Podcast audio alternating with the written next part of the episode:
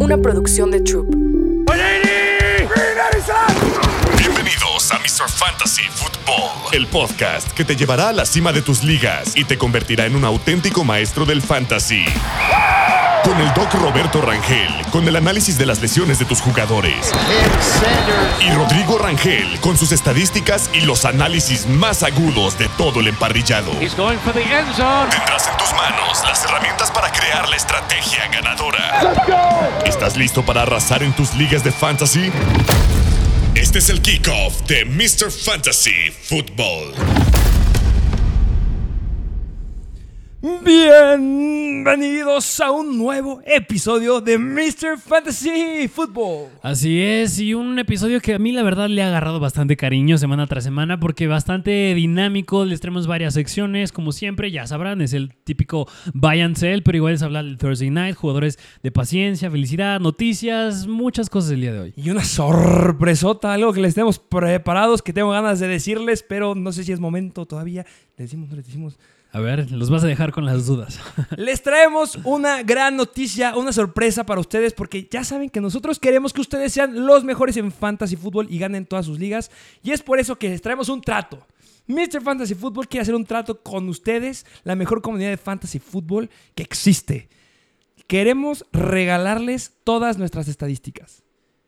Y, Todas. Y, y no es nada más de que, ah, sí, yardas, touchdowns, acarreos, pases, touchdowns, no. ¿Qué traen esas estadísticas? No, no, no. Son estadísticas bastante esenciales para Fantasy. Yo creo que tú y yo las consideramos bastante, les damos gran peso cuando es- se trata de hablar de jugadores como el famosísimo Target Share, el fa- famosísimo Run Participation, Route Participation, Route Share, eh, la dependencia al touchdown, este, los puntos fantasy por partido, qué tanto tiempo está un jugador en el campo, los corebacks cuando se trata en lanzar el, en lanzar el balón, la línea ofensiva, muchísimas cosas que es un gran recurso. Los equipos, quién es el equipo que más corre, el equipo que más lanza, cuáles son los equipos que han estado más tiempo en la ofensiva dentro del campo. Todos estos datos que nosotros ocupamos para sacar todos los episodios que nos tardamos bastante en hacer, se los queremos regalar, pero viene por algo. Solamente les pedimos una cosa.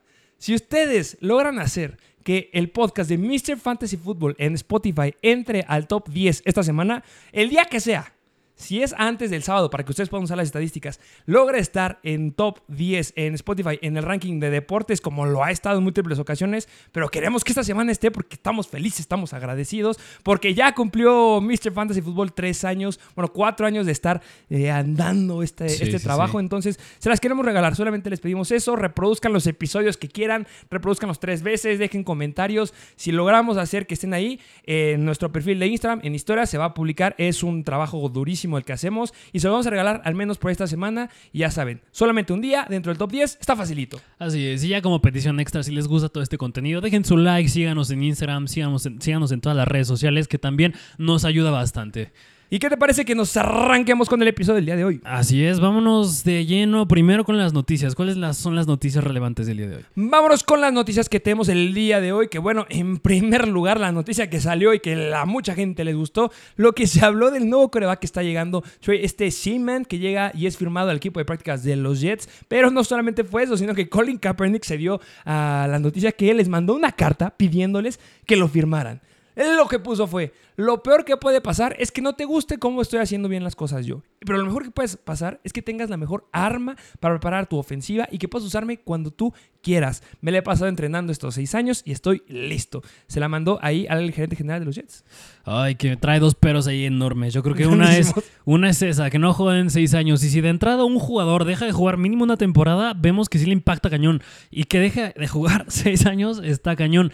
Y la otra es que yo creo que con Colin Kaepernick no es el tema, yo creo que del talento, si es que regresa a ser como jugaba, es más polémico, más allá fuera del campo el tema con Colin Kaepernick. Que justamente cuando se empezó a dar todo este tema de Colin Kaepernick, que empezó a salir en las noticias, justamente el dueño de los Jets hizo un comentario ahí de, eres un tibio. Entonces está enojado Ok. con él. Pero bueno, otras noticias, lesiones. Vamos a hablar de lesiones porque quieren, ustedes quieren saber, ustedes piden, nosotros les respondemos. ¿Cuándo regresa Austin Eckler? No sabemos. Lo que les hemos dicho todos los episodios es, la verdad, tiene un high ankle sprain. Yo creo que se va a sentar esta semana, se va a sentar la semana número 5 y va a regresar hasta la semana 6. Ay, pésimas noticias porque bien sabemos que Joshua Kelly pues no está haciendo las cosas bien. Más adelante en el episodio de Start and Sit analizaremos cómo vemos al buen Joshua Kelly en estos, contra estos Raiders, que la verdad pinta ser un escenario bastante favorable para él, pero ha sido bastante ineficiente, así que ya lo veremos después, pero mientras tanto os tiene que leer pues fuera. Y también una gran noticia para los fanáticos de los Cardinals y más específicamente, no sé si te te enteraste de esta noticia, que mi queridísimo Joshua Dobbs después del partido, o justamente apenas estos días, quiso ir a la tienda oficial de los Cardinals a comprar su jersey. ¿Cuál fue su sorpresa? Que cuando fue a la máquina a buscar su jersey, Joshua Dobbs es el coreback que los hizo ganar a los Cowboys, no estaba.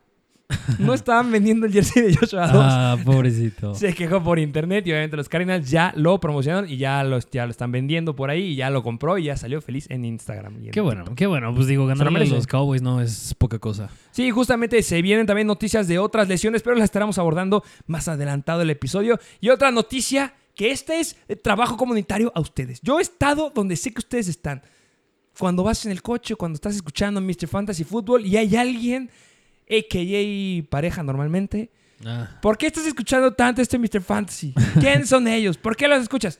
Pues Mr. Fantasy les quiere decir que está al día y que justamente este episodio es para esa personita. Porque sí, vamos a hablar. Este episodio está dedicado a Taylor Swift y a Travis Kelsey, la pareja del año. La pequeña sección de Travis Kelsey de Anders, y de, Anders Swift, de Taylor Swift. De tan- tanto tengo grabado el apellido Swift que ya lo asocio mucho a más a Dander que a Taylor Swift. Y por eso vamos a hablar de las 10 mejores canciones que nos gusta de Taylor Swift. Vas. no te sé decir ni tres. Pues yo sí te tengo que decir algo, porque nos llegó una pregunta justamente de Taylor Swift. No sé si sabes. A ver, a ver. Déjame, aquí, aquí dice.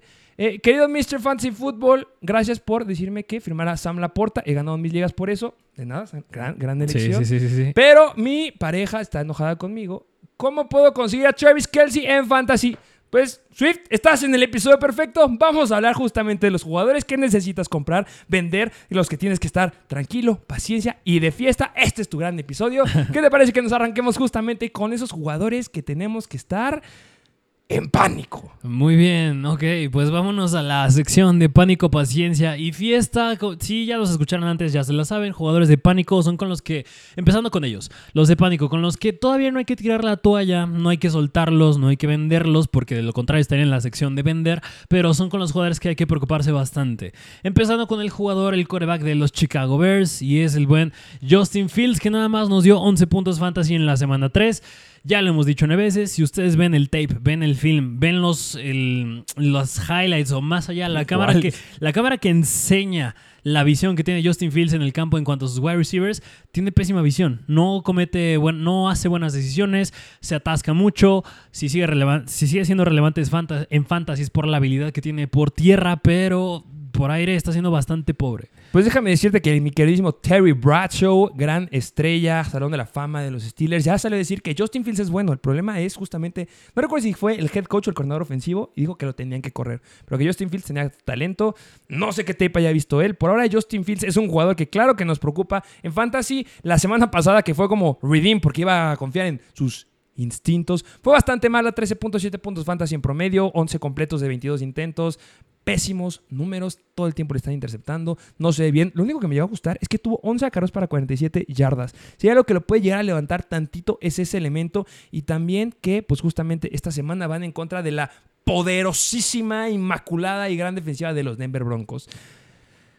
¿Consideras que es mejor empezarlo o ir por alguno de los waivers que dijimos el día de ayer? Eh, Mira, buena noticia es que juegan en contra de Denver, que Miami les clavó 70 puntos. Nada más. Pero pues es Miami y también yo creo que Denver no le salió nada. Y yo creo que esta semana los Bears no es Miami. Yo creo que al menos esta semana sí siento a Justin Fields. Yo preferiría empezar a CJ Stroud o a Jordan Love, que son los que trajimos el día de ayer en el episodio de waivers. Y también no me gusta porque estos Chicago Bears son el cuarto menor equipo que más mandan jugadas ofensivas. Así que mm, es muy pobre la explosividad de esta ofensa. Justin Fields no se ve bien, así que por lo mientras las cosas no pintan bien con él. ¿Consideras que ya hay que, hay que hacer algo justamente en Fantasy, que es soltar y dejar ir a los jugadores para que tengas relevancia? ¿Consideras que es momento de dejar ir a Justin Fields? ¿O solamente te quedas en pánico? ¿O qué haces? Mira, yo me quedo en pánico todavía. Llevamos No lo apenas- sueltas. Todavía no. To- lo siento, sí, lo pongo en mi... Una semana más. Una semanita más, yo creo que sí. Sí, Su porque... última. Mira, es que si lo sueltas, alguien lo va a agarrar, sí o sí. Sí, es que sí, yo se lo Siempre está la emoción. eh, Pesa el nombre de Justin Fields, pero sin duda alguna, al menos no le empiezo hasta que empieza a jugar mejor, pero no lo suelto. Por eso le está aquí en pánico. A ver, tienes ahorita disponible a Kyron Williams, que ojo, me encanta. Y tienes a Kyle Pitts y a Justin Fields. ¿A quién sueltas? Ahí sí, yo creo que suelto a Kyle Pitts. Mm, mira, interesante. Sí. Eh, siguiente jugador. Vámonos al siguiente jugador con el que te tienes que preocupar bastante, que este igual fue un pick de primera ronda del draft de Fantasy y es de los Tennessee Titans y es el ya viejo Derrick Henry. Mi queridísimo Derrick Henry, que muchos están diciendo que vayan a comprarlo, que vayan a conseguirlo. Yo no estoy de acuerdo. Yo no estoy de acuerdo que hay que quedárnoslo. Porque ya les dijimos en el episodio de Waivers que Taya Spears cada vez está aumentando más su trabajo. Y si algo les dice y te, y te pregunté fue que, ¿por qué apenas estamos viendo esto? Pues es porque nunca había tenido un corredor relevante y Taya Spears está haciendo las cosas bastante bien. Si tienes a Derrick Henry, tienes que tenerlo como un stash a Taya Spears. Sí, que, y mira, yo creo que podría decirse lo mismo de Derrick Henry que de Justin Fields. A lo mejor podría ser un jugador que ya podrías empezar a sentar, pero cuesta sentar a alguien como Derrick Henry. Pero ya les dijimos el día de ayer que igual, si nos hacen quedar en el top 10, van a tener estas estadísticas donde se demuestra que Taya Spears está más en el campo que Derrick Henry. Se vio la semana pasada. Y aún más, Derrick Henry no se está viendo nada eficiente. 3.2 yardas por acarreo. No tiene ninguna tacleada rota en 51 acarreos que ha tenido en toda la temporada. Que eso, pues era el plus de Derrick Henry. Está grandote, tiene, estás pesado. Te dejas dejar ir, rompe tacleadas y no lo ha hecho. Así que yo creo que, mm, a diferencia de Justin Fields, Derrick Henry es un jugador que pesa más para sentarlo. Pero sin duda alguna, si sigue así, ya va a ser un jugador que tienes que ir dejando en tu banca. Y no solamente eso, en yardas en promediadas después del contacto, que bueno, obviamente son pocas por lo que acabas de decir, son 2.7 yardas las que tiene Derek Henry comparadas con 4.3 que tiene Taya Spears. O sea, por todos lados Taya está siendo más eficiente. Sí, así que sí, preocúpense bastante si tienen a Derrick Henry, pero veremos cómo fluye en semanas siguientes. Y en fin, vámonos al último jugador que les tenemos de pánico, que yo, este lo hemos dicho ya unas cuantas veces, es de los New York Jets y es el wide receiver Garrett Wilson, que a pesar de que no le fue tan mal, que tuvo 9 puntos fantasy, yo se los dije, es que yo creo que como tal, 9 puntos fantasy podrá no ser tan malo, pero cuando estás hablando de que a Garrett Wilson lo agarraste muy probablemente en tu primera ronda del draft, eres tu mejor, mejor jugador en tu alineación de fantasy, que te dé 9 puntos fantasy, es bastante malo, pero en fin, ese es el efecto Zach Wilson. Sí, justamente que tú crees que llega a cambiar ya con la llegada de los nuevos quarterbacks, como lo llegamos a ver la temporada pasada con Mike White. Ay, no sé. Mm, Mira, Trevor Simeon, yo creo que no, ya está aprobado. Yo creo que tendrán que Sí. traer un, un quarterback de más renombre, como bien me dijiste, Carson Wentz, Matt Ryan. Mm, Ahí te va. Ojalá estuviera Mike White. Si pierde los Vikings, ¿crees que deberían hacer un trade por Kirk Cousins, que es su último año de contrato con los Vikings? Estaría, ese sí estaría bueno, ¿eh? Si, si llega Kirk Cousins a estos Jets que igual lo veo bastante difícil. Sí, complicadísimo que dejes ir a tu quarterback que te está dando muchas estadísticas. Pero si llega Kirk Cousins, o sea, no- yo creo que no nada más me gusta Garrett Wilson, incluso me gusta más Brice Hall, me gusta más, hasta podría decir Tyler Conklin, el Tyrant, podría decir otros jugadores más de los Jets, pero sin duda alguna sube el volumen cañón para Garrett. Sí, simplemente ya les hemos dicho que lo tienes que ir a vender, ya es un pánico que ya es pánico. Intenten venderlo por lo que puedan y si no lo puedes vender por algo bueno, también pues quédatelo, tampoco es que vaya a tener pésimos números. Sí, justamente. Y vean ustedes nada más los números de Zach Wilson, que es, el, a mi punto de vista, el peor quarterback actualmente en la NFL. Pero, en fin, estos fueron los jugadores con los que tienes que tener pánico. Ahora vámonos con los que hay que ser más pacientes, con los que hay que tenerles paciencia, hay que esperar a ver que se desarrollen más. Y vámonos con el único que les traemos, que igual ya he repetido en semanas anteriores, y es de los Detroit Lions, y es el tema Jameer Gibbs. Nuestro queridísimo Jameer Gibbs, que queremos demasiado en este canal y que por, es justificadísimo de lo que lo queremos. Claro que sí, ya vamos a empezar a hablar de esto porque lo pensábamos decir hasta el final, pero sí, David Montgomery podría regresar esta semana. Se han estado saliendo muchas noticias que podría estar regresando. Justamente el head coach ya dijo, ¿saben qué? Va de forma favorable, me está gustando lo que estoy viendo y por la lesión que tiene, que es justamente los cuádriceps, que normalmente son corredores que tienen esos músculos bastante fortalecidos, eh, suelen recuperarse mucho más rápido que otros. Es probable que sí pueda empezar y sí lo pueden arriesgar. Yo creo que el riesgo de relesionarse no es alto, entonces ver a David Montgomery de regreso esta semana en contra de los Packers podría ser. Y claro que sí, le va a pegar a Jameer Gibbs, pero eso no importa porque le hemos visto cómo está aumentando su volumen. Sí, justamente. Así que a pesar de que no fue tan explosivo en contra de los Atlanta Falcons, 17 acarreos es bastante bueno. Tuvo, si no me recuerdo, 4.6 yardas por acarreo, que es una buena eficiencia. Le faltaron los targets, que yo creo que esos, ese número va a subir, porque es el perfil de Jameer Gibbs. Es un running back aéreo y que nada más le estés dando dos targets es bastante poquito.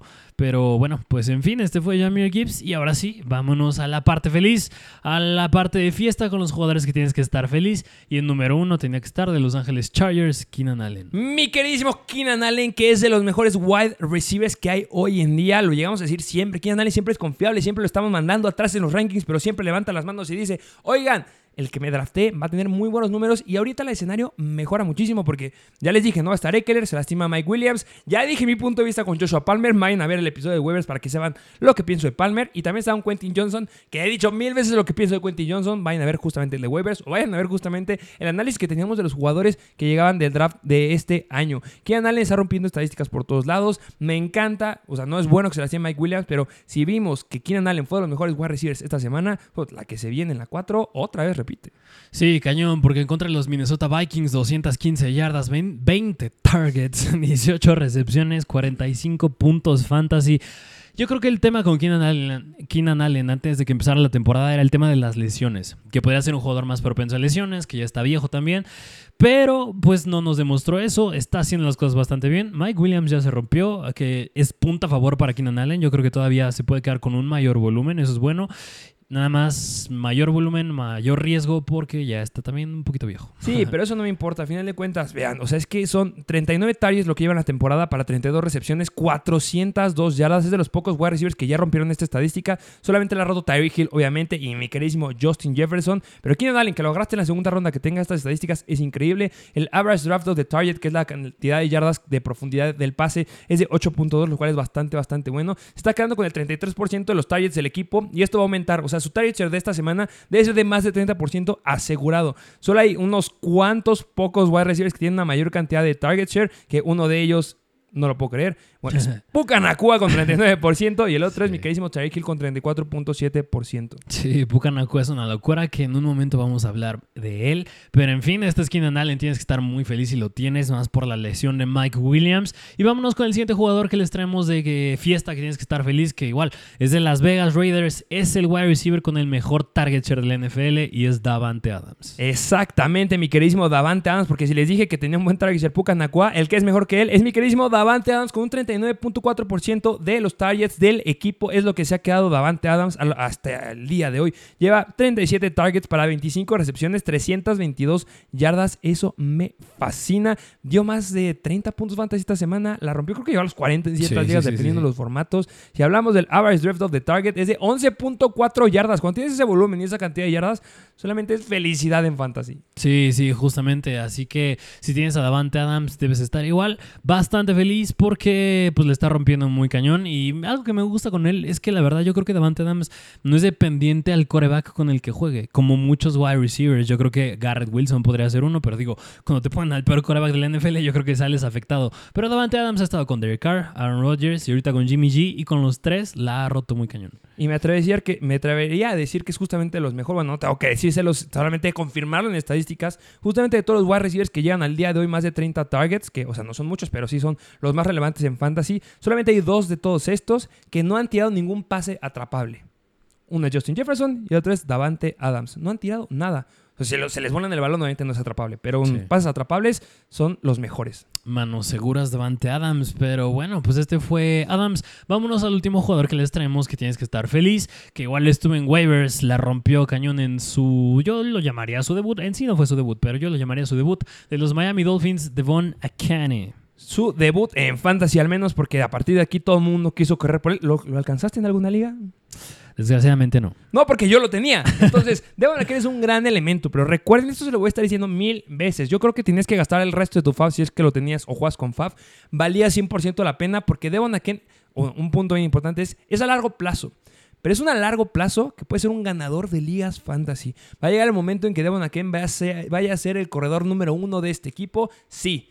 Va a ser difícil saber qué semana sea también. Porque así son los Dolphins y es lo que nos han demostrado. Y le tienen a Raheem Monster, tienen a este Abdullah. A Jeff Wilson, Ahmed. Ah, Ahmed, Ahmed. me equivoco. Perdón. Pero sí, y tienen a Jeff Wilson que ya debería estar regresando. Raheem Monster es el uno, pero tiene 31 años, se va a lastimar. Jeff Wilson también. Y ahora a ser el momento de Ahmed. No lo suelten. Si sigue disponible, vayan por él. Así es, así que bueno, pues estos son los jugadores con los que tienes que estar feliz, tienes que ser paciente y tienes que preocuparte que espero les haya gustado la sección, pero vámonos ahora sí a la importante, a la relevante de este video, que es la parte de buy and sell, los jugadores que tienes que comprar y los jugadores que tienes que vender, con los que tienes que hacer un un trade. Vámonos primero con los jugadores que tienes que comprar, la parte buena. Vámonos primero con el corredor de los New England Patriots y es Ramondre Stevenson. Que este por petición especial, tú no querías que lo dijera. no querías que entrara aquí, pero es que Ramondre Stevenson, si hay alguien, este estaba en serio, si están escuchando a alguien que les diga que vendan a Ramondre Stevenson, on like dislike, un like, no sé cómo le digan ahorita a los jóvenes, pero de verdad, no, eh, Raheem Monster tiene grandes estadísticas. Es el sexto corredor que tiene la mayor cantidad de toques a balón de toda la NFL. No me importa que esté Zeke Elliott. Y también tenemos un dato de la ofensiva de los Patriots bastante interesante.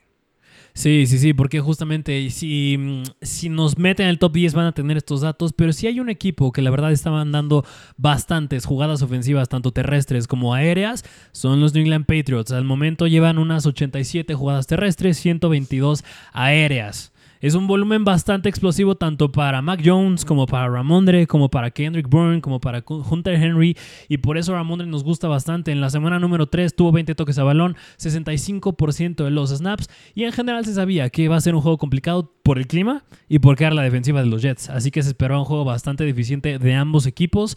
Pero Ramondre Stevenson también es un jugador con el que tienes que ser paciente. Y también se ha enfrentado justamente a la defensiva de los Jets, que no es poca cosa. Y también en la semana 1 se enfrentó a la defensiva de los Philadelphia Eagles. Obviamente se iba a dar pocos puntos. Después fue la defensiva de Miami, que sí, se quedó un poquito corto, pero tuvo 15 carros para 50 yardas, un touchdown, lo cual fue bastante bueno porque recuperó y logró darnos 12 puntos fantasy. Yo sé que vienen semanas complicadas, no me lo tienen que repetir. Yo sé que se viene Dallas y que se vienen los Saints. Yo sé, son bien difíciles estas defensivas. Están dentro de las 5 defensivas más complicadas en contra de los corredores. Pero después la cosa se pone bella, bella, bella. Porque van en contra de los Raiders, después van en contra de Buffalo, bueno, se queda un poquito. Pero después otra vez Miami, luego Commanders, luego los Colts, luego semana de baile, luego Giants, Chargers, Pittsburgh. O sea, tienes ahí un paquete de juegos que de verdad la va a romper Ramón de Stevenson. Si no lo quieres ir a conseguir esta semana, puedes esperarte una más para que la que siga siga estando baratito. Pero en verdad, Ramón de Stevenson va a recuperar y nos va a dar lo que nos estuvo prometiendo desde el draft. Así es. Así que a Ramon Stevenson, búsquenlo y yo creo que si lo tienen, sean pacientes con él. Es otro jugador que entra muy bien en la sección de paciencia. Sí, y que ha sido ineficiente, sí. Ya sabemos que sus yardas por acarreo no son buenas. Yo lo sé. Yo sé que está así que yo lo sé. No, sí que no le va a hacer ni cosquillas. No compren eso. A diferencia de otros corredores como Alexander Mattison, que espero que ya lo hayan vendido. Ahora sí. Sí, que justamente yo creo que la situación de Ramondre Stevenson podría compararse un poco con la del siguiente jugador, que es running back de los New York Jets, y es Breeze Hall, que Breeze Hall semana tras semana les hemos dicho que su uso ha ido incrementando, no ha, no incrementado de manera abismal ni exponencial, porque claro que sigue estando Dalvin Cook, sigue regresando de su lesión todavía, pero algo que gustó bastante em, la semana pasada en contra de los New England Patriots fue que jugó más de la mitad de los downs, de downs, este, la mitad de los, más de la mitad de los snaps de downs tempranos, es lo que quería decir. Y igual en las situaciones de corto yardaje. Yo creo que eso es bueno, porque si clava un touchdown Brice Hall, ya le está sumando 6 puntos. Oportunidades que 100% va a tener a futuro. Y Dalvin Cook cada vez parece más ser un handcuff, nada más el running back que va a estar atrás de Brice Hall. Así que a futuro yo creo que el que más upside presenta, yo creo que de todos los jugadores que tenemos y que más bajo está y más barato está, puede ser Brice Hall. Y que a final de cuentas se los llevamos a decir. ¿Cómo va a empezar este equipo? ¿Cómo va a empezar la ofensiva de los Jets? Va a empezar bueno, decíamos que ganando, pero ahí todos nos equivocamos, porque se lastimó Aaron Rodgers. Pero aquí iba a empezar con una mayor cantidad de distribución de bolas para Dalvin Cook, y así fue. Primera semana, 17 snaps para Brice Hall y Dalvin Cook 26. Pero es que en esta 29 de Brice Hall contra 16 de Dalvin Cook ya cambió por completo. ya lo aceleró justamente la lesión de Aaron Rodgers, a mi punto de vista. Se vienen los Kansas City Chiefs, que son buenos en contra de los corredores, pero después Denver, que aquí va a ser una locura Brice Hall. Y a partir de esta semana no lo vas a poder conseguir. Sí, nada más el punto negativo para Brice Hall, así como les dijimos para Ramondre, que es bueno que estos Patriots mandan muchas jugadas ofensivas. El equipo que menos manda jugadas ofensivas son los Jets, así que no hay mucha explosividad por ahí. Por eso tampoco gusta tanto el uso de Zach Wilson, tanto para Garrett. Yo creo que puede incluir también a Brice Hall. Pero en fin, Brice Hall pinta bien las cosas para el futuro, considerando que una es un running back elite en cuanto a talento. Es bastante eficiente, se vio en contra de Buffalo y su uso cada vez está incrementando. Así que vayan a comprarlo. Sí, justamente es increíble. Siempre ha tenido yardas positivas, genera muchas yardas después del contacto. Está promediando 5.4 yardas después del contacto, lo cual es extraordinario. Va a dar muy buenos números. Así que sean pacientes si lo tienen, no lo suelten, no lo cambien, pero si lo puedes conseguir, háganlo. Así es, pero bueno, vámonos al siguiente jugador que les traemos, que este es wide receiver, este es de los Jacksonville Jaguars, y es Calvin Ridley. Qué dato curioso, el wide receiver con más drops actualmente en la NFL es Calvin Ridley. Mi queridísimo Calvin Ridley, que podrías decir que ya se está viendo la ausencia, la falta de juegos. Yo creo que se ve, se ve en la cantidad de drops. Se, ve, se siente. Pero yo creo que en general estos Jacksonville Jaguars, una, no tuvieron que haber perdido en contra de Houston. Yo creo que estos Jaguars, estos Jaguars, o sea, los ves, juegan bien. O sea, la ofensa no está alrededor ni de Ridley ni de Trevor Lawrence. Está alrededor, a mi punto de vista, de Travis Etienne. Pero Calvin Ridley tiene los targets, tiene buena participación de rutas, le ha faltado concretar, pero en general a toda la ofensa le ha faltado concretar. Yo creo que en el momento que esta ofensa empieza a jugar mejor, que yo creo que va a ser así, a Calvin Ridley le va a ir mejor. Sí, justamente se ha estado quedando con el 38.2% de las yardas aéreas del equipo, lo cual es bastante, bastante bueno. Se está quedando con el porcentaje de targets de 23%. Hubiera esperado que fuera mucho más después de lo que vimos en la semana número 1, que fue 31. Pero bueno, recuerden que se enfrentaron en contra de Kansas City, que al día de hoy son la sexta mejor defensiva en contra de los wide receivers. Y también Houston, que, sea lo que sea, son la séptima mejor defensiva en contra de los wide receivers al día de hoy. Se vienen igual que como lo dijimos con Ramondre, dos semanitas complicadas. Van en contra de Atlanta, que son bastante buenos los cornerbacks ahí. Después va Buffalo, pero después viene Colts. Saints, que podrían eh, ahí buenos eh, puntos. Y después viene Pittsburgh, que son bastante malos. Yo creo que se vienen muy buenas semanas para Calvin Ridley. Ya lo demostró la semana 1, se ve que puede. Y yo también conseguiría a Trevor Lawrence porque yo creo que está muy infravalorado y su talento no es lo que vimos la semana pasada. Que justamente que, que va a estar bueno ¿eh? ese duelo que dijiste de Atlanta contra Jacksonville por el duelo de AJ Terrell en contra de Calvin Ridley. A ver quién lo gana, va a estar bueno. Eh, pero en fin, este fue el buen Calvin Ridley, vayan a buscarlo.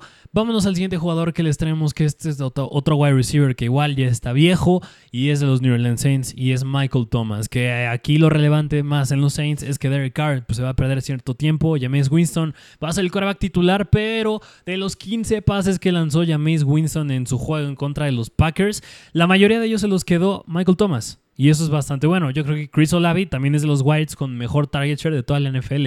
Pero al menos en este partido en contra de los Packers se vio bastante bien Michael Thomas. A mi punto de vista, pues sigue siendo bastante relevante porque se queda con los targets de corto yardaje. Y eso es volumen. Y en ligas PPR nos gusta que tengan buena cantidad de targets. Independientemente yo creo que del average depth of target. Es decir, si lo buscan profundo, si lo buscan en zona corta. Sí, tiene un average draft. una profundidad de yardas del pase. Vamos en español, no sé qué estamos diciendo nosotros. De 7.5 yardas, lo cual es bastante, bastante bueno. Ha generado 195 yardas aéreas. A lo mejor no genera mucho. Si vamos a ver la cantidad de yardas que ha generado después de las recepciones, pues la verdad se queda un poquito corto porque solo genera 1.3 yardas después de la recepción. Pero eso no importa porque está quedándose con volumen. Y ya lo dijiste, con James Winston ya le gustó.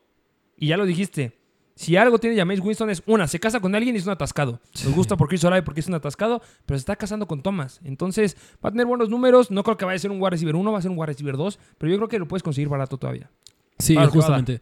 Sí, sí, sí. Mira, más específicamente, Olave está promediando casi 11 targets por partido y Michael Thomas se queda con 8. Y yo creo que James Winston sabe dar de comer y sabe lanzar el balón. Ya tiene experiencia, ya ha sido bastantes veces coreback titular, así que se va a quedar con buen volumen Michael Thomas. Sí, y también que lo han buscado en zona roja. En la primera semana lo buscaron dos veces dentro de la yarda 10, en la semana 2 lo buscaron una vez dentro de la yarda 20 y en la semana número 3 en contra de los Packers lo buscaron una vez dentro de la yarda 10. O sea, los touchdowns tienen que caer para Michael Thomas porque lo han buscado. Y esta semana van en contra de los Tampa Bay Buccaneers, que al día de hoy son la onceava peor defensiva en contra de los wide receivers. Pues vienen los Patriots, Houston, que no, yo no les creo que sean la séptima mejor, pero recordemos que los equipos suelen no lanzar tanto cuando se enfrentan en contra de Houston, o eso es lo que esperábamos. Gracias, Trevor Lawrence. Pero después de eso, cuatro semanas enfrentándote contra defensivas muy malas en contra del ataque aéreo. Jaguars, Colts, Chicago y Vikings. Malísimas. Pésimas. Sí. Divídele muy bien a Chris Olave y a Michael Thomas. Y no te creas esto que lleva promediando 5 puntos fantasy en promedio. Bueno, si juegas en Liga Estándar. Si juegas en Liga PPR y son 11 o 12 puntos. Pero le va a ir muy bien. Sí, justamente, así que vayan a buscar a Michael Thomas si pueden hacerlo. Y vámonos al último jugador que les tenemos que tienen que comprar, que este running back es de los Washington Commanders y es Brian Robinson, que igual que Kyron Williams, que Josh Jacobs, Brian Robinson es de los running backs que tienen mejor uso en la NFL.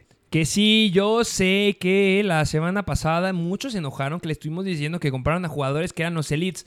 Sí, lo teníamos que hacer Pero en esta lo cambiamos. Nos estamos metiendo en problemas. Porque así como les dije que hay gente que está diciendo que no compren a Ramondre, hay gente que le está diciendo que vendan a Brian Robinson. Pero yo lo veo con ojos de amor porque eso lo voy a ocupar para que me lo den. Nos han llegado muchísimas preguntas de trades donde les están ofreciendo a Brian Robinson. Y es como, oh, háganlo ya.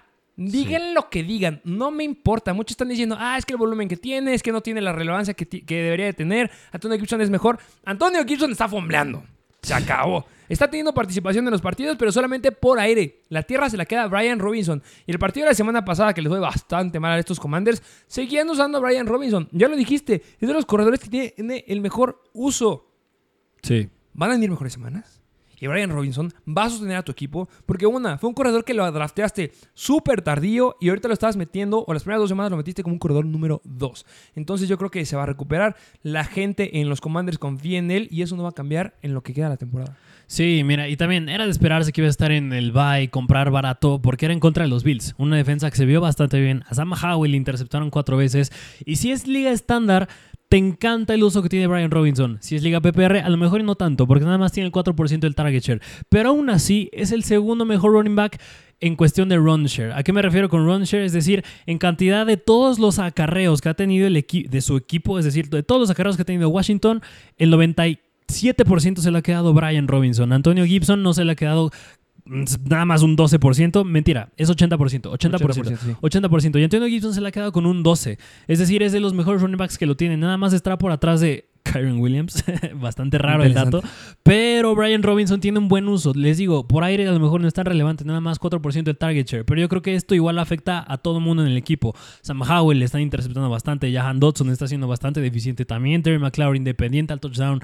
Pero si hay alguien seguro en esta ofensa es Brian Robinson, porque 4.6 yardas por acarreo es una buena eficiencia. Y no solamente eso, está, lleva a lo largo de la temporada 3 yardas más que mi queridísimo Villan Robinson. Villan Robinson lleva 213 yardas terrestres y Brian Robinson 216 yardas. Eso lo está colocando como el séptimo corredor con la mayor cantidad de yardas terrestres de la NFL. Así es, así que mm, busquen muy bien a Brian Robinson, que tuvo un juego nada más de piedrita en contra de Buffalo, así que se ven mejores escenarios para él. No lo vendan, compren. Así es. Pero bueno, vámonos ahora. Y obviamente compren a Villan Robinson si lo pueden comprar. Sí. tiene que decir. sí, justamente. Pero en fin, ahora vámonos a la parte que, que, los jugadores que tienes que vender, que a lo mejor a muchos no les va a gustar. Pero es, eh, vamos a empezar con el running back de los Miami Dolphins, que no es, es nada más y nada menos que Raheem Monster. ¿Qué se dijo? Yo si les digo algo, yo lo voy a sostener. A menos que sea Justin Fields. Ahí sí, perdón.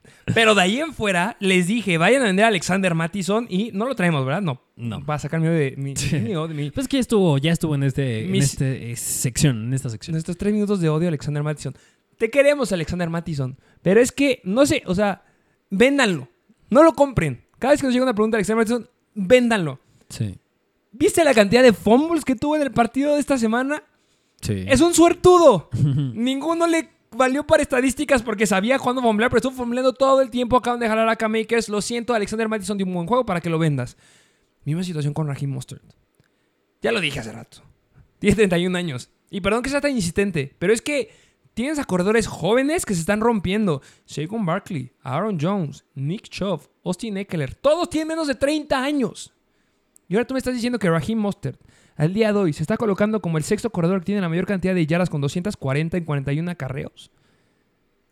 Se va a romper. Sí, sí, sí, sí. Es una carga de trabajo bastante pesada para, como bien lo estás diciendo, un jugador que ya está bastante viejo. Y aún más, viejo. Yo creo que, no, no, no, ni siquiera creo. O sea, seguro, seguramente no va a volver a repetir cuatro touchdowns. Cuatro touchdowns, un jugador rara vez lo repite, a menos que sea un coreback. Pero justamente 142 yardas, cuatro touchdowns, 45 puntos fantasy, no lo vas a poder repetir. Y si por algo está ahorita bastante elevado Raheem Mostert, es porque es el mejor running back en fantasy actualmente. Y ya lo hemos dicho cuando hablamos de Devon Akane el, el episodio pasado de waivers. Va, ya está Devon Akane, que se vio bastante bien. Los Dolphins no van a volver a meter 70 puntos. Va a regresar Jeff Wilson y va a regresar Salvon Ahmed. Así que. Y no estaba Jalen Waddle también. Y que sí, o sea, si, no lo, si te lo quedas y lo metes estas tres semanas que vienen, va, a dar buenos números. Va a dar buenos números porque van en contra de Buffalo. Yo creo que va a tener un buen uso. Y que, ojo, eh, también faltaba Jalen Waddle. Eh. Sí. Eh, va a Buffalo, que yo creo que puede parar ahí el ataque terrestre, pero va a tener volumen. Y yo creo que llega a dar al menos unos 17 puntos fantasy. Después vienen los Giants, que son la cuarta, quinta peor defensiva en contra de los corredores. Después viene Carolina, que son la tercera peor en contra de los corredores. Pero después ya se complica porque viene Filadelfia, Patriots y Kansas. Alguna de esas tres me lo truena. Sí.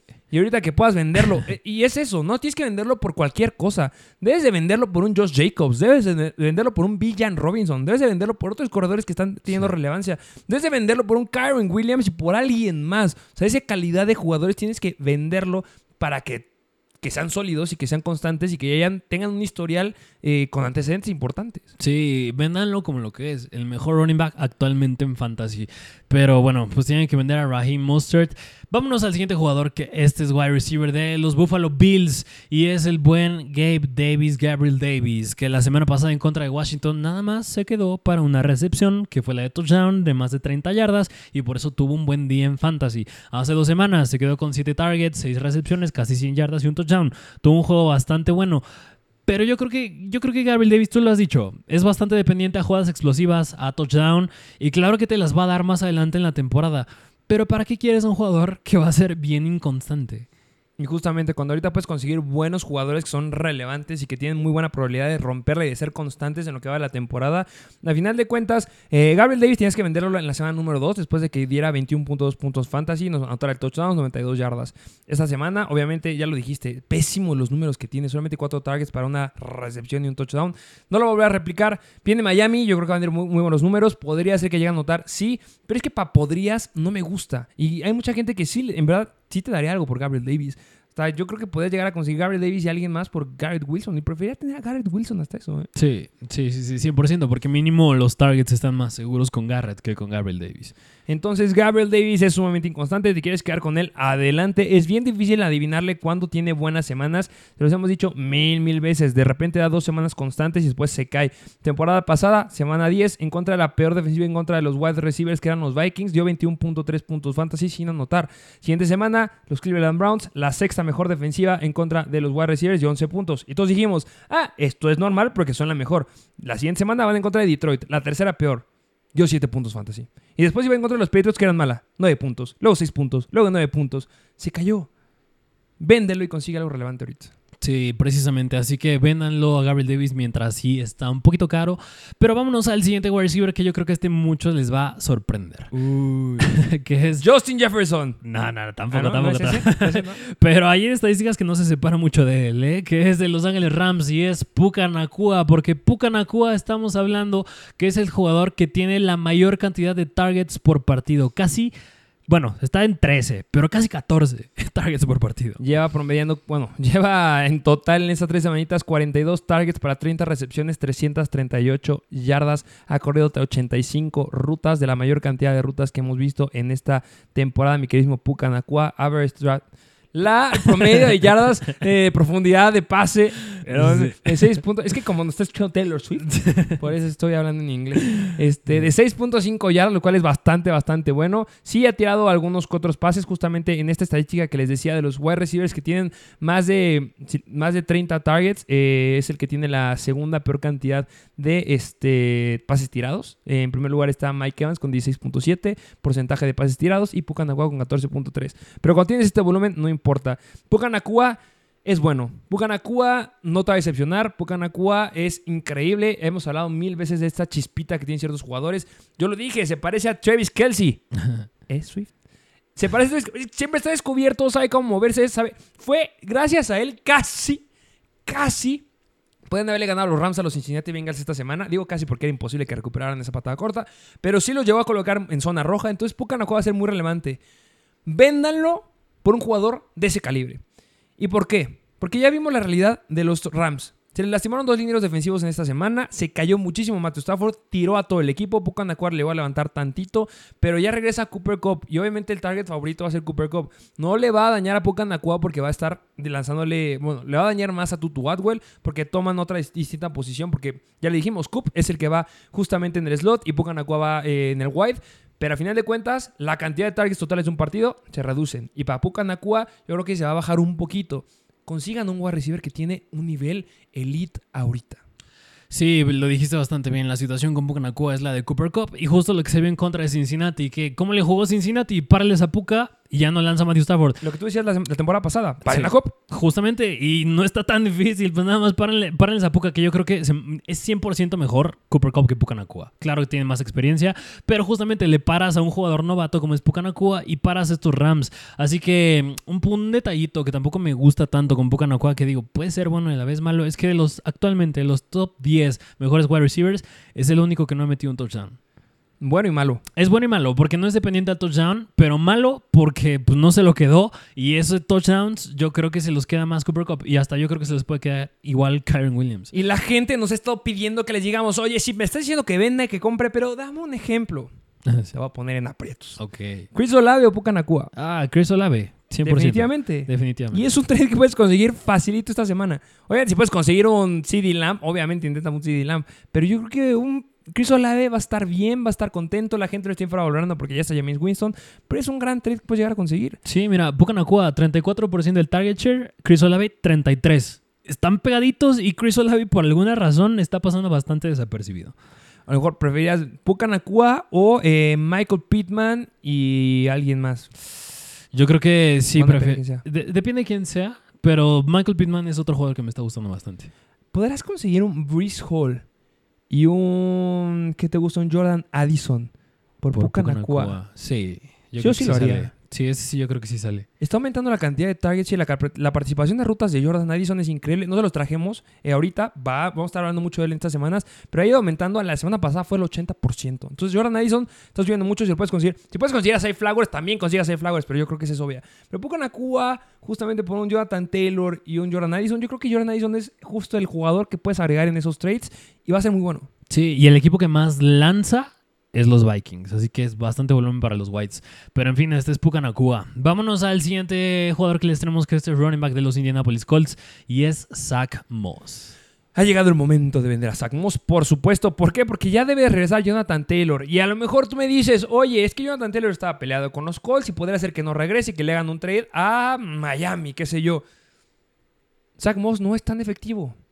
Esa temporada sí, pero la pasada no. Y los antecedentes importan. Entonces, Zach Moss ha sido relevante por el uso que tiene, pero ya va a regresar mi queridísimo Anthony Richardson. Que obviamente, si puedes conseguir a Anthony Richardson, por favor, consíganlo. Pero Anthony Richardson, que tiene potencial por tierra, ya debe estar regresando Jonathan Taylor. Yo creo que las cosas van a empezar a empeorar para Zach Moss. Es muy bueno ahorita. La gente lo quiere porque se los recomendamos en Mr. Fantasy. Yo sé que ustedes lo tienen. Véndanlo ahorita, es un buen momento para venderlo. Sí, justamente es el mejor jugador en acarreos por partido, en tacleadas rotas, está top dentro del uso terrestre que llega a tener el buen Zach Moss, también tiene un target share bastante decente. Es el sexto mejor en puntos fantasy por partido. Está bastante alto su valor, pero yo creo que no se le ha visto la realidad. Fue en contra de los Ravens. Yo creo que no lo lograron parar. Fue un juego bastante específico para los Ravens, porque yo creo que siguen siendo bastante buenos. Paran muy bien el ataque terrestre del equipo rival. Pero justamente va a regresar Jonathan Taylor. No sabemos qué vaya a pasar con él, pero de todas maneras, Zach Moss, como tú lo dijiste, tiene un historial de temporadas pasadas de no ser tan efectivo y eficiente. Así que yo creo que igual lo vendo mientras puedo. Y que noticia, ¿eh? los Baltimore Ravens acaban de firmar a Cal Van Noy, el linebacker. Gran adición, ¿eh? Sí, sí, bastante infravalorado. ¿Prefieres tener a mi queridísimo Zach Moss o a James Cook? Ay, 100% James Cook. ¿Qué, qué, qué ojo? Que parece obvio para nosotros, pero es que es posible. ¿eh? Sí, que, que, a ver, o sea, el tema de James Cook, el tema con James es que no ha clavado touchdowns y que tampoco tiene no, las y no los va a oportunidades clavar. No los va a clavar. No os va a clavar, pero el uso en general de Zach Moss y de James Cook a la larga, yo creo que es más estable el de James Cook. Definitivamente. Así que mm, yo en esa sí me voy con Cook. Definitivamente. Yo igual. ¿Sabes a qué otro jugador que también podrán llegar a conseguir? Travis Etienne. Sí, Puedes conseguir a Kevin. Yo creo que es bastante, bastante bueno. justamente. Pero bueno, pues este fue el buen Zach Moss. Y vámonos al último jugador que les tenemos de vender, que es de los Seattle Seahawks. Y es Kenneth Walker. Mi queridísimo Kenneth Walker, que a mí me gusta mucho Kenneth Walker. Sí, yo les he dicho, aquí tengo un problema, porque justamente lo he dicho mil veces, Pete Carroll se llega a casar solamente con un corredor y cuando se casa con alguien lo usa hasta extremo, hasta romperlo. Pregúntenle a Rashad Penny, pregúntenle a eh, Chris Carson, este, a todos. Yo creo que puede llegar la situación en que se llega a lastimar. Sí, es joven, yo creo que es baja la probabilidad comparada con Raheem Mustard, pero esta semana vimos algo diferente. Vimos a Zach Carbonet. Y no solamente eso, vimos que Zach Carbonet tuvo nueve carreros esta semana. La eficiencia de mi queridísimo Kenneth Walker no ha sido nada buena. Sí, no, no, no, no. El buen Kenneth Walker, mm, este, mm, ahorita lo checo bien las yardas por acarreo, pero justamente lo dijiste. En contra de los Carolina Panthers, Kenneth Walker tuvo unos sólidos 18 carreos y Zach Arbonet tuvo 9. Y en cuanto, en cuanto a target, se quedó con 3 y Zach Arbonet con 2. Algo que ya empezamos a ver a partir de la semana número 3 es la relevancia de los novatos. Y Zach Arbonet, pues si no bien es debatible, pero sin duda alguna podía, era considerado de los mejores running backs de la clase. Justo, de los tres mejores, por detrás de Jameer Gibbs y por detrás de Villan Robinson. Y Zach Arbonet ya yo creo que poco a poco va a empezar a tomar relevancia en un partido favorable en contra de los Panthers. El buen Zach Arbonet promedió 5.1 yardas por acarreo, bastante buenas. Kenneth Walker también, 5.4 yardas por acarreo. Pero yo creo que a la larga Zach Arbonet va a volver a este comité de running backs en un rol de 1A y 1B. Sí, y, cuando digo malas estadísticas comparado justamente con Zach ¿eh? o sea, obviamente esas 5.4 yardas son bastante buenas. Bueno, 5.1 yardas eh, por acarreo que tuvo en la partida de la semana pasada es bueno. Yo creo que tiene un buen escenario justamente esta semana en contra de los Giants. Yo creo que va a hacer las cosas bastante, bastante bien.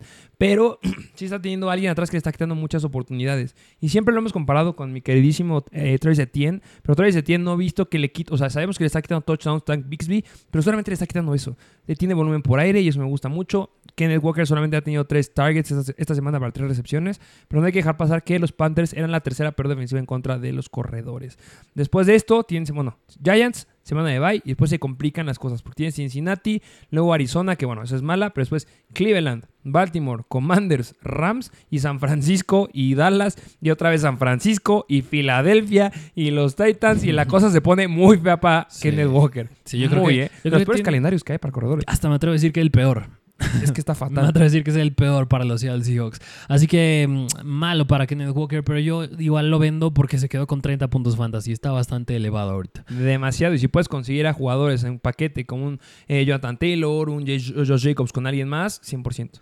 Así es, pero en fin, estos fueron los jugadores que tienes que vender y jugadores que tienes que comprar. Pero ahora sí, vámonos a la última parte, que es hablar del Thursday Night Football, que es el juego divisional de los Detroit Lions visitan los Green Bay Packers. Over-under bastante regular de 46 puntos. Son favoritos los Packers por 1.5 puntos y no hay problema de clima. Qué belleza. ¿Qué lado quieres que veamos primero? Ah, mira, antes de eso, yo creo que sí cae el over, ¿eh?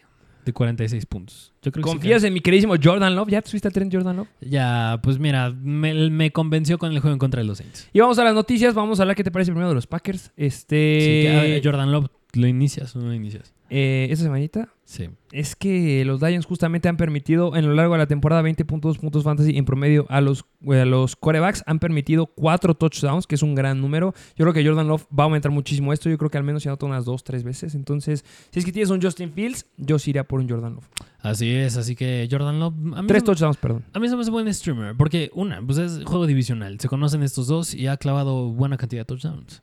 Sí, definitivamente. Así que bueno, este es Jordan Love y ahora sí vámonos al backfield donde se pone bueno con Aaron Jones. Eh, Aaron Jones podría llegar a jugar. Yo creo que sí juega. Yo creo que hay un más de 70% de probabilidad que llegue a jugar. Entonces todo bien entrenado de forma limitada, lo cual es bastante, bastante bueno. Los Detroit Lions han permitido 18 puntos fantasy en promedio a los corredores en lo que va de esta temporada.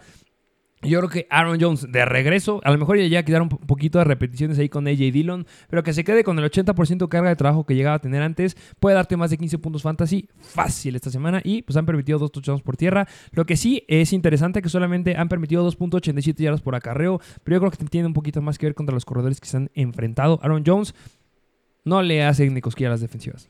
Sí, así que mm, metan, si es que sí a jugar el, em, como running back uno, dirías. Sí, uno Jones. bajo si quieres por la probabilidad que tenga un 80% del uso que tenía antes, pero tiene, o sea, puede darte números de un running back uno. Así es. Y mira, yo creo que otro jugador que ya incluso sí podría llegar a considerar a soltar es de J. Dillon. Bye, bye. Independientemente, la pasada. independientemente se pierda tiempo Aaron Jones o no. Joshua Kelly. ya, Joshua Kelly. Pero bueno, pues este fue Aaron Jones. Vámonos al ataque aéreo, que es donde entra Luke Musgrave, Romeo Dobbs y si llega a jugar Christian Watson. Que si no llega a jugar Christian Watson, yo creo que un streamer es Romeo Dobbs. Sí, porque mira, se puede enfrentar a Jerry Jacobs, que es bastante promedio, Brian Branch y el más difícil podría ser Cameron Sutton, pero la buena noticia con Romeo Dobbs es que se está quedando con los touchdowns. La semana pasada se quedó con uno en un juego difícil en contra de los New Orleans Saints y yo creo que mejora el escenario en cuanto a perímetro, rival perímetro que son los Lions para el escenario para Romeo Dobbs. Yo creo que proyectas que se quede con un touchdown. Eh, sí, si no juega Christian Watson, debería. Sí, así que lo metes como un wide receiver 2 o flex, Flex. con upside. No, sigue siendo flex. Ok. Eh, y a que me gusta más el Luke Musgrave, porque justamente los Lions se colocan como la peor defensiva en contra de los Tyrants. Han permitido 19 puntos fantasy en promedio por juego. Han permitido un touchdown, 36 targets, 263 yardas. Me encanta. Es el, equipo, el único equipo de toda la NFL, bueno, el segundo equipo que ha permitido la mayor cantidad de recepciones a los Tyrants. Y cuando hemos visto el uso que tiene Luke Musgrave, Musgrave, no sé cómo se dice su nombre. Musgrave. Musgrave. Este, es bueno, es un streamer, mi streamer favorito esta semana. Si tienes a un eh, Pitts, Sí. tienes que ir con Luke Musgrave. Sí, así que, mm, bueno, el escenario para estos Green Bay Packers. Y ahora, ¿qué te parece? Nos vamos del otro lado, que es empezar con el coreback, es empezar con, es empezar con el buen Jared Goff. Los Packers han permitido 21.3 puntos fantasy en promedio por juego, han permitido 3 touchdowns y 2 intercepciones. Jared Goff puede hacer las cosas bastante bien. Yo sé que la gente dice, es que no estamos de acuerdo con lo que nos dicen con Jared Goff. Es un coreback que es sólido, es estable. No te estoy diciendo que te dar números de un Patrick Mahomes, eso nunca. Pero te va a estar rondeando siempre los 20 puntos fantasy. Y cuando tienes jugadores que de repente te dan 23 y luego 7 y luego 12 y luego 6 y luego 20, no. Jared Goff es estable, es confiable, es tu apuesta segura. No hay upside, pero es segura. Sí, lleva 5 touchdowns en la temporada, es un número bastante sólido, así que Jared Goff dependería las opciones que tienes, pero podría considerar si meterlo esta semana. Y hablar del ataque terrestre, que ya lo mencionaste anteriormente, la situación con David Montgomery y Jameer Gibbs, que todo pinta que Montgomery pues sí juegue, ¿no? Sí, los dos van de- eh, deben de meter a los dos sin ningún problema. Los Packers se colocan como la peor defensiva en contra de los corredores, permitiendo 23.6 puntos fantasy en promedio por juego. La estadística que no me gusta mucho es que solamente han permitido un touchdown por tierra a los corredores, pero esto lo debe de cambiar. Si hay touchdowns y juega Montgomery, va a ser de Montgomery, lo siento. El que va a tener relevancia por aire es mi queridísimo Jameer Gibbs. Y me gusta, por supuesto que me gusta, porque a los Packers les han tenido la me atrevería a decir que es la segunda mayor cantidad de recepción de los corredores aéreos. Justamente han tenido 20 recepciones de los corredores para 149 yardas. No ha caído el touchdown aéreo, pero yo sí creo que puede llegar a ser una jugada grande. Jamie Gibbs en contra de esta defensiva. ¿Por qué no? Sí, nada más, mucho ojo aquí en la línea ofensiva, con tanto el tackle izquierdo como el guardia derecho, como el tackle derecho, están cuestionables para este partido, que es Taylor Decker, Jonah Jackson y Vitalai, así que mm, mucho ojo ahí para el upside que pueda llegar a tener Montgomery y Jameer Gibbs, pero vámonos al ataquero, que es donde entra Amon Razan Brown, porque del otro lado Jair Alexander sigue cuestionable. Sí, podría no jugar. Hay que estar siguiendo esa noticia. Pero aunque sea él, Amon Razan Brown es Sí. a prueba de todo. Sí, sí, sí, justamente yo creo que ahí lo que más me interesa sería para Josh Reynolds, que justamente en estos corners tienes a Nixon, a Russell Douglas y a Carrington Valentine, que son bastante malitos, así que si no juega a Jerry Alexander es bastante, es muy bueno el Muy buenos escenario para Morrison Brown, para Josh Reynolds y para Sam Laporta. Eh, San Laporta me encanta, es elite, es increíble. Me encanta que este partido sea para nuestros dos Tyrants favoritos desde antes de la temporada. Van a dar muchos números. Yo creo que San Laporta debería de poder anotar si es que sí juega Jair Alexander. Sí, así que considéralos bastante bien, pero bueno, en fin, este fue el Thursday Night Football. Y bueno, este sería todo por el episodio del día de hoy. Espero que les haya gustado. Dejen un comentario. Ya lo saben, nos colocan dentro de los 10 mejores y les publicamos todas nuestras estadísticas de esta semana para que sean los mejores en fantasy y se las queden y puedan hacer lo que quieran con ellas. Así es, así que como siempre dejen su like, suscríbanse, dejen un comentario y síganos también en Instagram, en todas nuestras redes sociales, arroba Mr. Fantasy Football. Muchas gracias por escucharnos. Eh, debo decir una verdad antes de despedirnos. No, no es real lo de Taylor Swift. Ah. Lo siento. Muchas gracias por escucharnos y nos vemos a la próxima. Mr. Fantasy Football. Una producción de Troop.